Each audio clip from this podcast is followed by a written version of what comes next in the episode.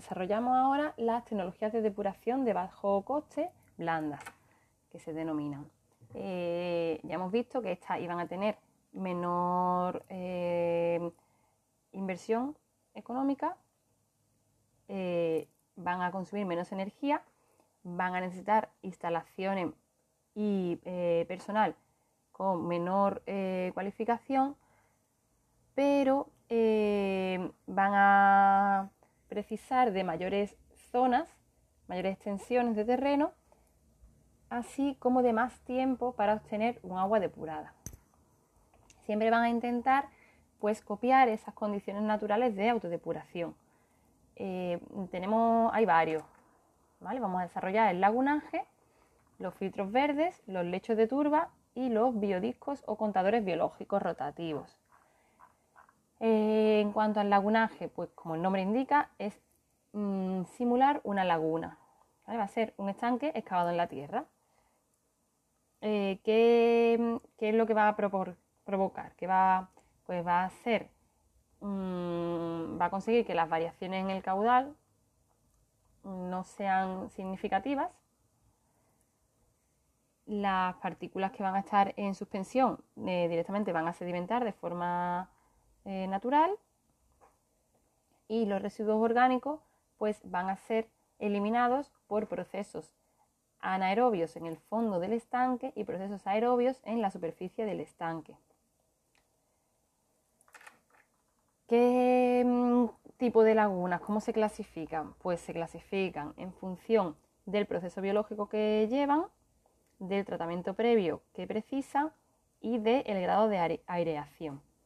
En cuanto al proceso biológico, pues va a haber lagunas aerobias en las que mm, se van a desencadenar, se van a proporcionar, se va a propiciar que haya condiciones aerobias para lo que necesitamos que sean poco profundas, de manera que toda la superficie del agua eh, pueda, pueda, tener aporte de oxígeno, aporte de, de luz ultravioleta y así pues poder llevar a cabo eh, procesos aerobios y aparte una mm, desinfección propia por esta luz ultravioleta.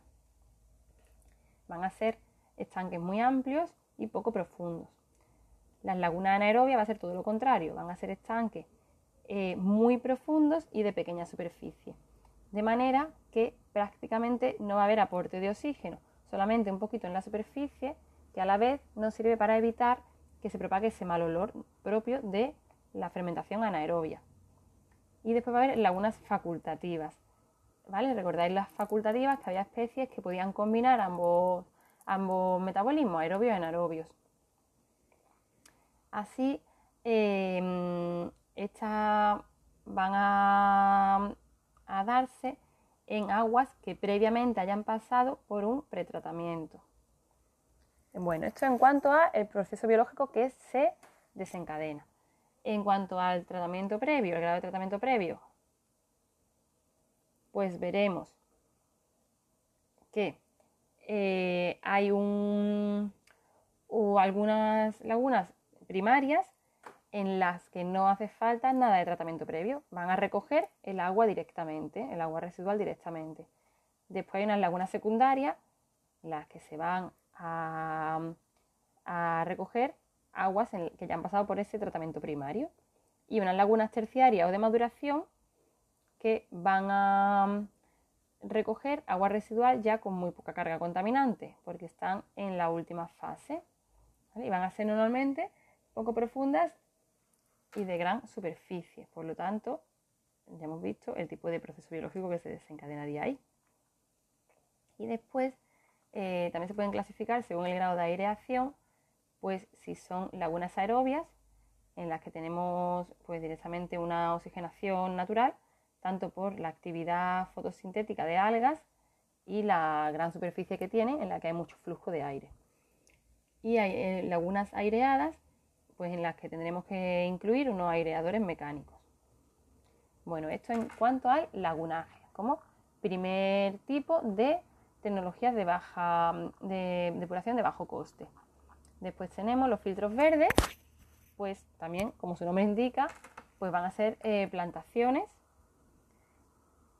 en, en la que esta vegetación se va a alimentar de esos nutrientes procedentes del agua residuales.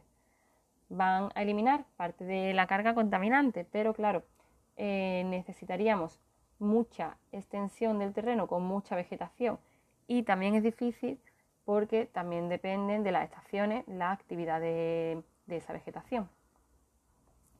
Después tenemos los lechos de turba. Eh, la turba, ¿qué es? Pues la turba es eh, un compuesto rico en, muy rico en materia orgánica que va a venir pues de, de aporte pues de resto de origen vegetal, eh, árboles, plantas, musgos, ¿vale?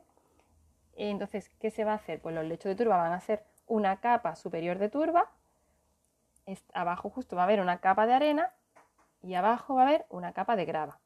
Entonces vamos a tener grava, arena y turba en la superficie.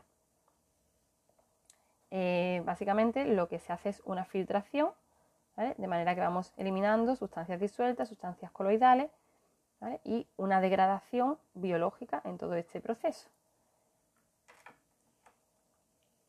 Y después, eh, como cuarta opción, tenemos los biodiscos o contadores biológicos rotativos. Lo habíamos visto también antes, muy similares. Eh, lo que se hace aquí son unos tambores cilíndricos y mm, tienen unas láminas eh, van a estar continuamente en movimiento, girando, de manera que eh, esta mm, actividad bacteriana se va a asegurar por que va a estar siempre en contacto con el agua y aparte con esta agitación vamos a conseguir vamos a conseguir ir aportando siempre oxígeno a este proceso. Em, estas sí que van a estar sumergidas, ¿vale? Pero mm, van a ir variando el agua con la que contactan. Cuando contacte con el agua más en la, profundidad, va a ser agua eh, con más contaminación y en el agua superficial habrá aguas más claras.